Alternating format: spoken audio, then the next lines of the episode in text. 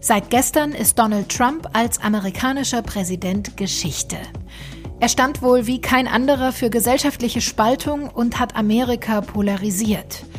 Aber auch hier bei uns hat man das Gefühl, dass das Schwarz-Weiß-Denken immer mehr zunimmt und dass eine gemäßigte Haltung, eine Stimme der Mitte, zumindest in der öffentlichen Debatte kaum Gewicht hat.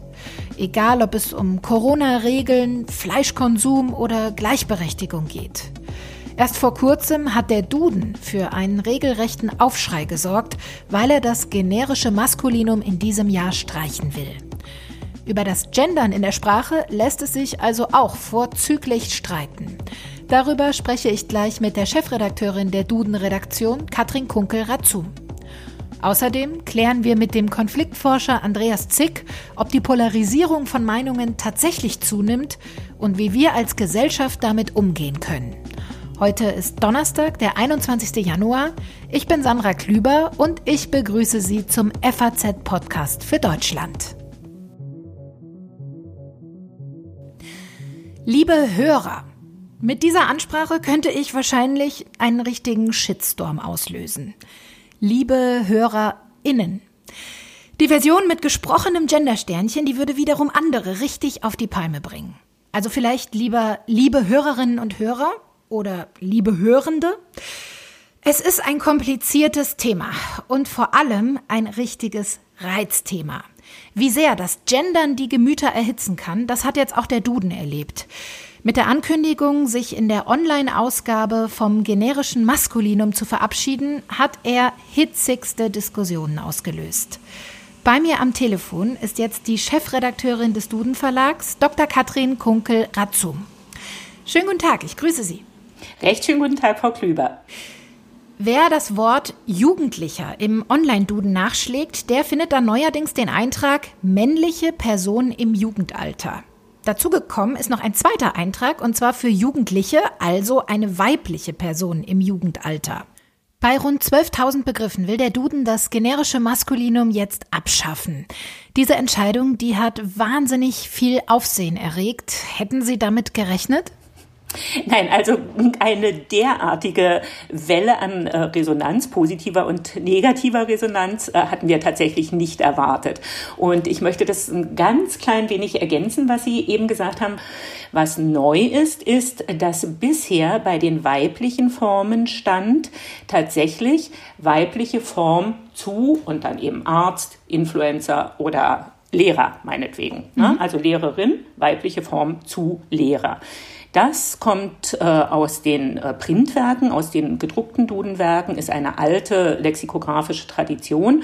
Und da hat man das eben vor allem aus Platzgründen gemacht, muss man zunächst mal sagen. Denn ähm, äh, eine eigenständige Definition nimmt sehr viel Platz weg, also die Wörterbücher werden noch dicker geworden und äh, es kommt hinzu, dass sehr häufig ja beide Formen, männliche Form, weibliche Form, sehr nah beieinander stehen in einem gedruckten Werk. Das ist im äh, Online-Duden natürlich anders. Sie haben eine einzelne Seite. Sie haben eine Seite mit der Definition zu Arzt und Sie haben eine Seite mit dem Eintrag, Entschuldigung, zu Arzt und eine Seite mit dem Eintrag zu Ärztin. Sie sehen das also nicht gleichzeitig. Und genau dafür äh, ist Duden in den letzten Jahren sehr häufig kritisiert worden. Ähm, aus zweierlei Gründen. Einmal technisch. Man muss eben im Artikel Ärztin noch einen Klick machen, nämlich auf den Link äh, zu Arzt klicken und dann findet man eine Definition. Das ist das, ja, Unkomfortable sozusagen an dieser Situation. Die äh, Nutzerinnen und Nutzer wollen einfach sofort ein Ergebnis sehen. Und das andere ist natürlich eine inhaltliche Debatte. Ähm, es wird dann eben noch deutlicher, dass die weiblichen Formen, und jetzt zitiere ich sozusagen, angehängte Formen sind, nicht vollwertige Formen sind und so weiter und so fort. Wie kam es denn jetzt zu der Entscheidung, das zu ändern? Ja, also wir haben tatsächlich äh, natürlich diese Kritik ähm, ernst genommen, sowohl technisch wie auch inhaltlich und haben gesagt, ja, online, im Online-Medium äh, spielt der Platz ja überhaupt keine Rolle.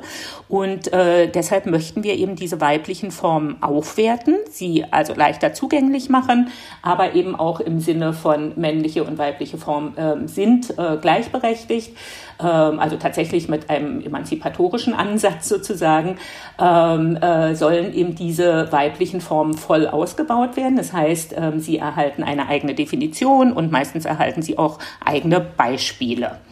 Und äh, wir reden hier über äh, 12.000 äh, Paare. Mhm. Also 12.000, äh, das sind ja Personen- und Berufsbezeichnungen, äh, die wir in äh, Duden Online verzeichnet haben. Das heißt, bei äh, 12.000 weiblichen Formen wird der äh, Artikel jetzt eben, wie wir sagen, voll ausgebaut. Und das geschieht seit äh, letztem Jahr und äh, wird sozusagen in Paketen live gestellt. Das geht natürlich nicht auf einmal, das kann man auch nicht automatisch machen. Also da ist äh, sehr viel redaktioneller Input äh, notwendig. Und die, diese Entscheidung, die hat für jede Menge Wirbel gesorgt. Es gab sogar Brandbriefe und Petitionen. Was haben Sie denn da für Reaktionen bekommen? Ja, ähm, die äh, Diskussion entzündet sich ja eigentlich weniger daran, dass wir äh, diese weiblichen Formen ausbauen, sondern an dem damit verbundenen Schritt bei der männlichen Form in der Definition, die ja schon da war, eine Veränderung vorzunehmen. Bisher ist es eben so, dass ähm, die äh, Definitionen bei der männlichen Form traditionell eingeleitet werden mit jemand, der beispielsweise, also Arzt, jemand, der Medizin studiert hat, eine Approbation erhalten hat und Menschen medizinisch medizinisch behandelt. Das ist nicht die ganz mhm. exakte äh, Definition, aber ich glaube, man erkennt, was äh, gemeint ist.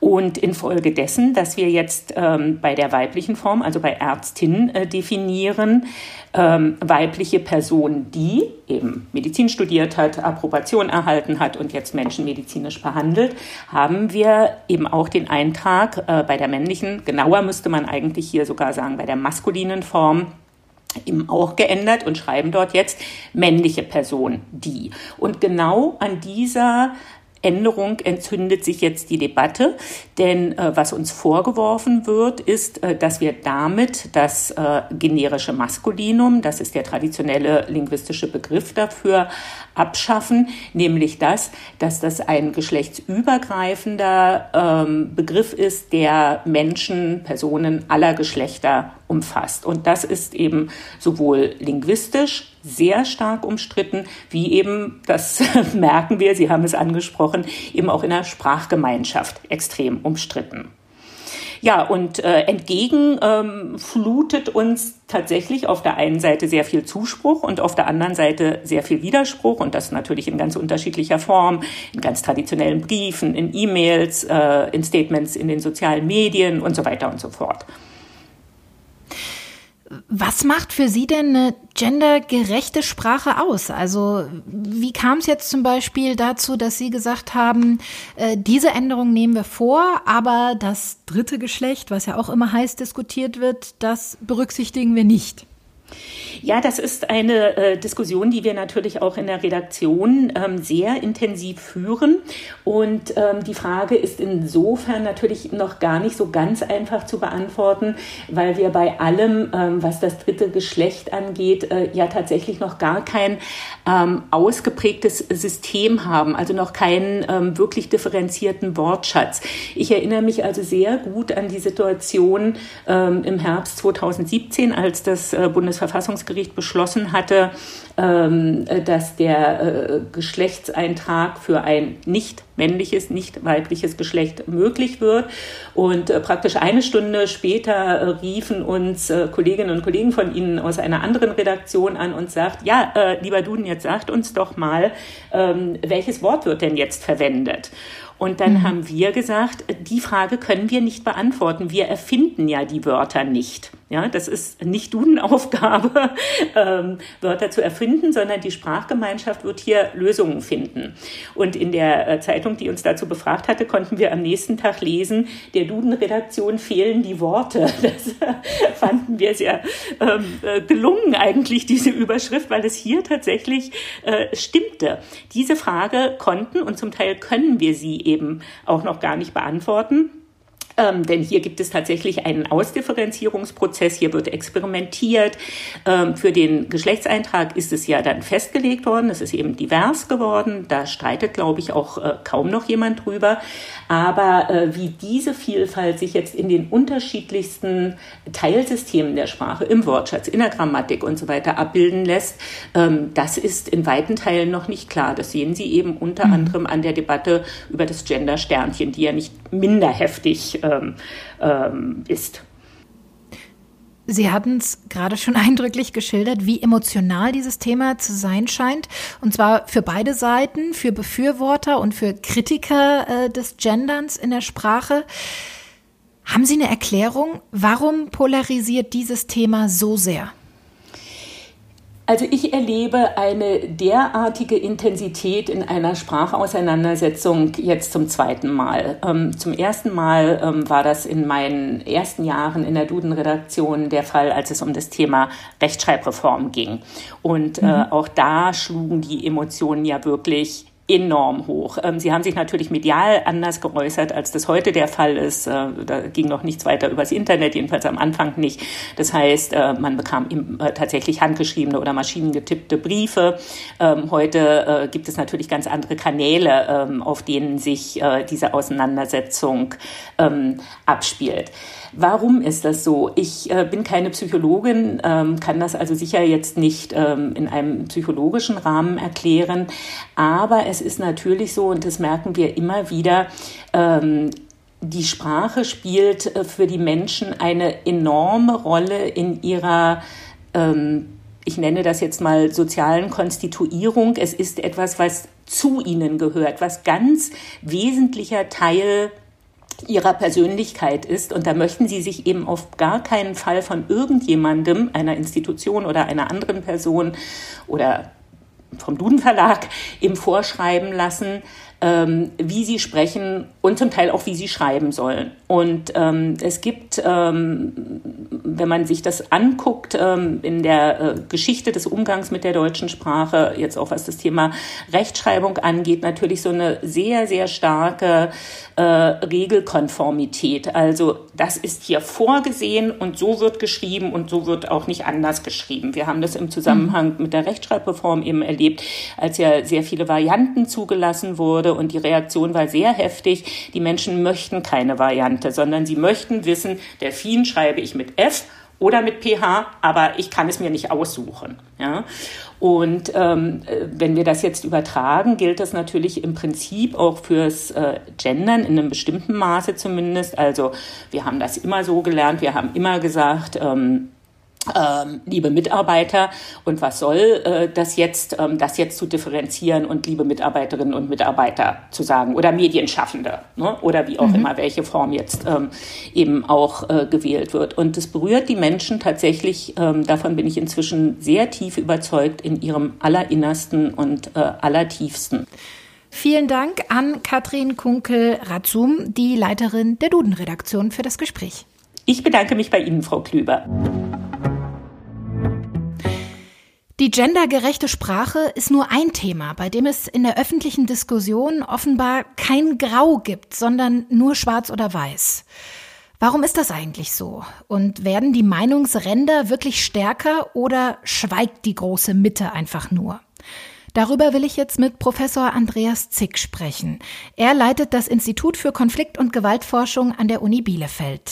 Hallo, Herr Zick. Tag, hallo.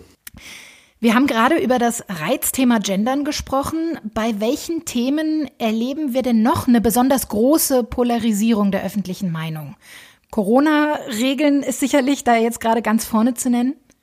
Ja, wir sind im Moment in Krisenzeiten, wir sind in Pandemiezeiten, äh, Zeiten hoher Verunsicherung. Also eigentlich würden wir aus der Konfliktforschung sagen, polarisierungsfähig sind Themen um Identitäten. Wenn mhm. Gruppen äh, bestimmte Themen mit ihrer Zugehörigkeit verbinden. Und dann insbesondere, wenn Gruppen bestimmte Feindbilder haben. Wir haben das große Thema ja immer auch äh, um die Frage, der Islam gehört er zu Deutschland oder nicht. Mhm. Auch das begegnet uns immer wieder seit sehr vielen Jahren. Wer gehört eigentlich zu uns? Gruppen, die bestimmte Konzepte von nationalen Identitäten haben, die dann sehr eng sind, suchen dann solche Themen auf und versuchen eben auch zu polarisieren, um selber dann Konfliktgewinne zu machen. Es gibt aber auch Konflikte um Wertvorstellung. Die sind ja gerade in Pandemiezeiten besonders wichtig. Also ähm, welche Gruppen sind gerade wichtig in der Pandemie zu schützen? Und dann gibt es insbesondere in Krisenzeiten eine dritte Quelle für solche Polarisierung. Und das sind die Konflikte um Ressourcen. Wem steht eigentlich etwas zu? Mhm. Ja, man hat das Gefühl, in solchen Diskussionen, da fällt dann nur ein in Anführungsstrichen falsches Wort und die Emotionen, die kochen hoch. Jeder beharrt auf seiner Meinung, die absolut und richtig ist.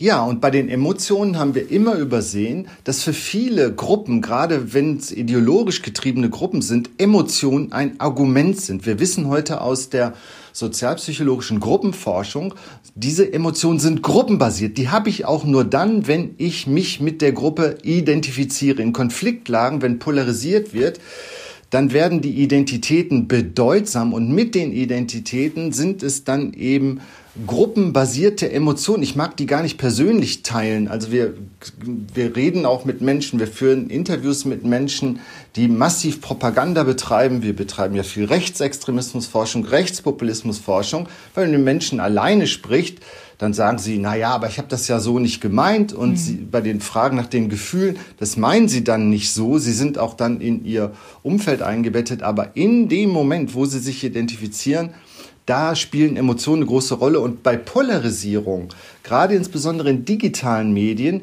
spielen Wettbewerbe um Emotionen. Wer kann die stärksten Emotionen schüren? Eine ganz große Rolle. Und wir haben ja in den letzten Monaten eigentlich alle weltweit ein Beispiel für Emotionskampagnen gesehen. Und zwar bei dem vergangenen Präsidenten Donald Trump, der mit Emotionen Politik gemacht hat. Und da haben wir gemerkt, Emotionen können für Menschen wie Argumente verwendet werden, obwohl uns das nicht schlüssig erscheint.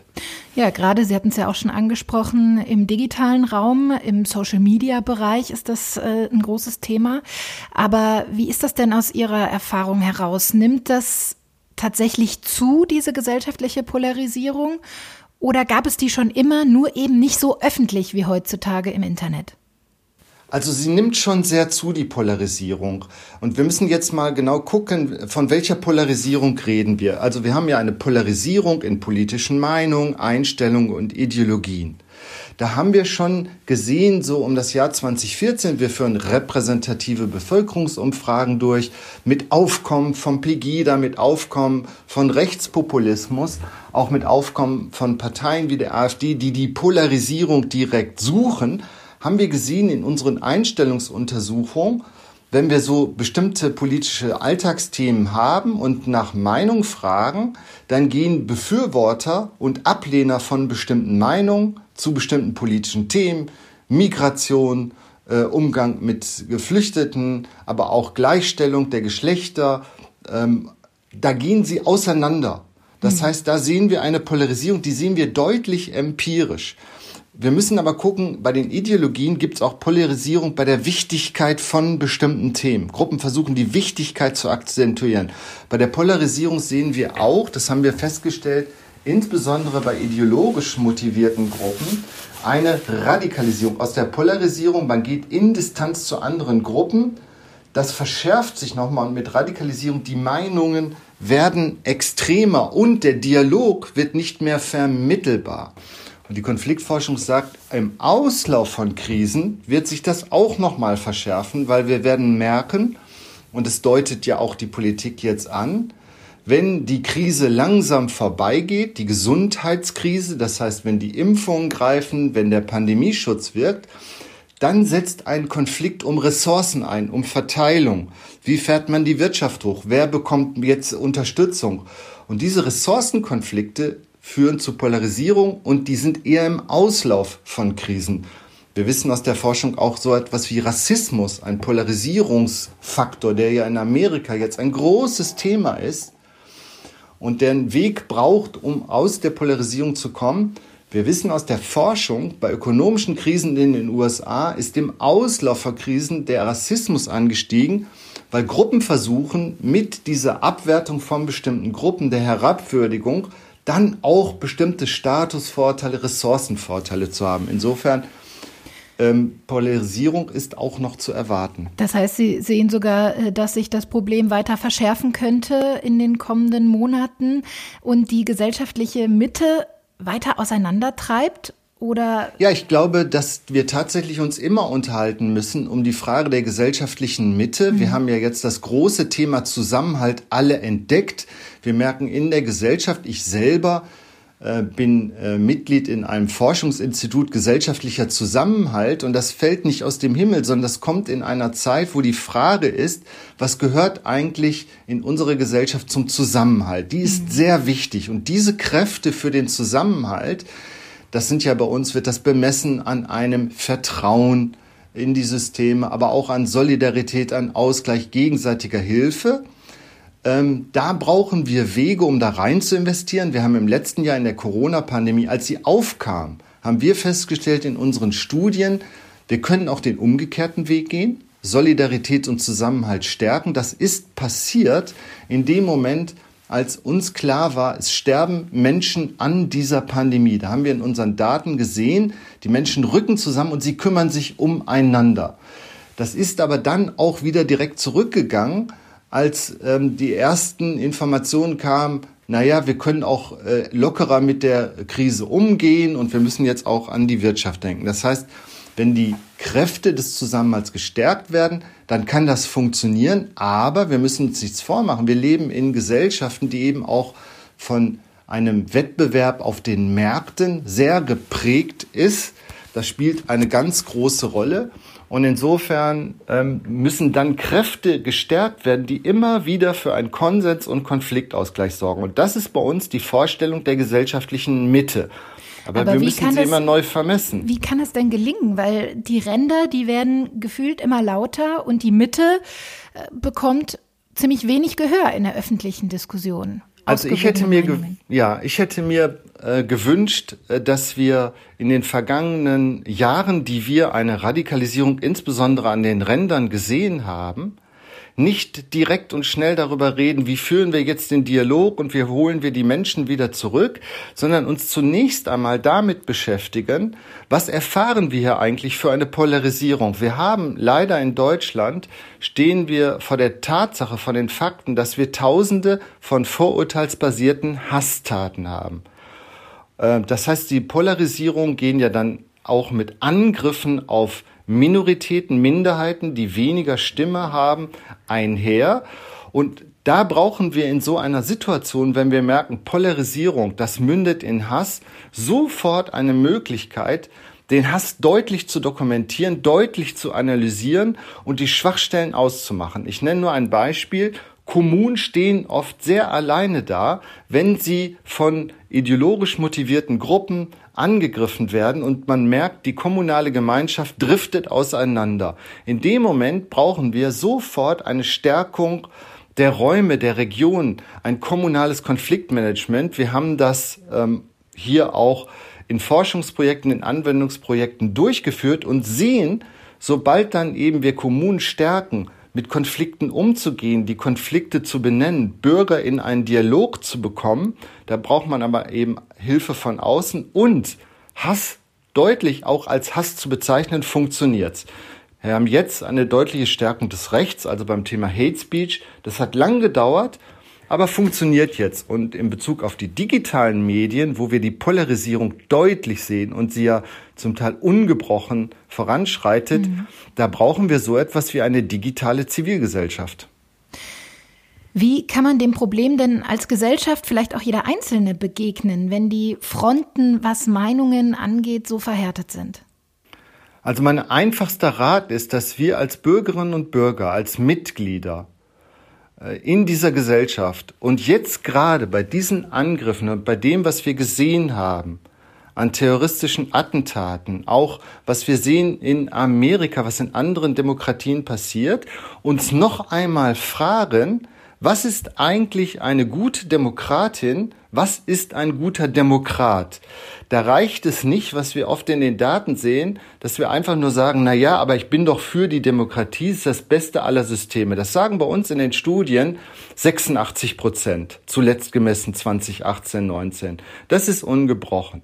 Aber an welchen Stellen fangen wir an zu sagen, na ja, also gut, die Demokratie ist ja sowieso da, ähm, und jetzt schlage ich mich mal auf eine bestimmte Seite und fange mal an, zum Beispiel die Idee zu entwickeln, naja, aber jetzt geht's ja eigentlich erstmal um America First, jetzt geht's einmal darum, dass unsere Volksgemeinschaft an erster Stelle steht. Und das sind solche Elemente, Einstellungselemente, die eine Demokratie instabil machen. Und da geht es nicht nur um politische Bildung, sondern es geht um die Frage, was gehört zur Demokratie? Da gehört Gewaltkontrolle zu, da gehört meine Bereitschaft, auch mir nicht angenehme, widersprüchliche Meinungen zu tolerieren, sie nicht mit Hass und Gewalt zu beantworten. Und es geht darum, dass wir eben Gruppen stärken, die eben Konflikte auch regulieren und ausgleichen können. Und da reicht eine politische Bildung in der Schule nicht aus. Äh, da müssen wir uns nochmal dran erinnern, äh, was eben sind zentrale Elemente und die müssen gestärkt werden neben allen Notwendigkeiten, die wir im ökonomischen und im sozialen Bereich brauchen. Also da wird es viel zu tun geben in den kommenden Monaten, weil Professor Andreas Zick sagt, das Problem einer gesellschaftlichen Spaltung, gerade was polarisierende Meinungen angeht, das wird sich noch verstärken, gerade wenn die Pandemie auslaufen wird. Vielen Dank für das Gespräch. Ich danke Ihnen auch. Die gesellschaftliche Mitte driftet also wohl tatsächlich gerade auseinander. Ja, das beste Mittel dagegen ist wohl gegenseitige Toleranz, damit es einen gesunden Meinungspluralismus gibt, der aber nicht zu einer spaltenden Polarisierung führt. Damit sind wir am Ende der heutigen Folge angekommen. Ich freue mich, wie immer, wenn Sie auch morgen wieder mit dabei sind, denn dann sieht die Welt vielleicht schon wieder anders aus.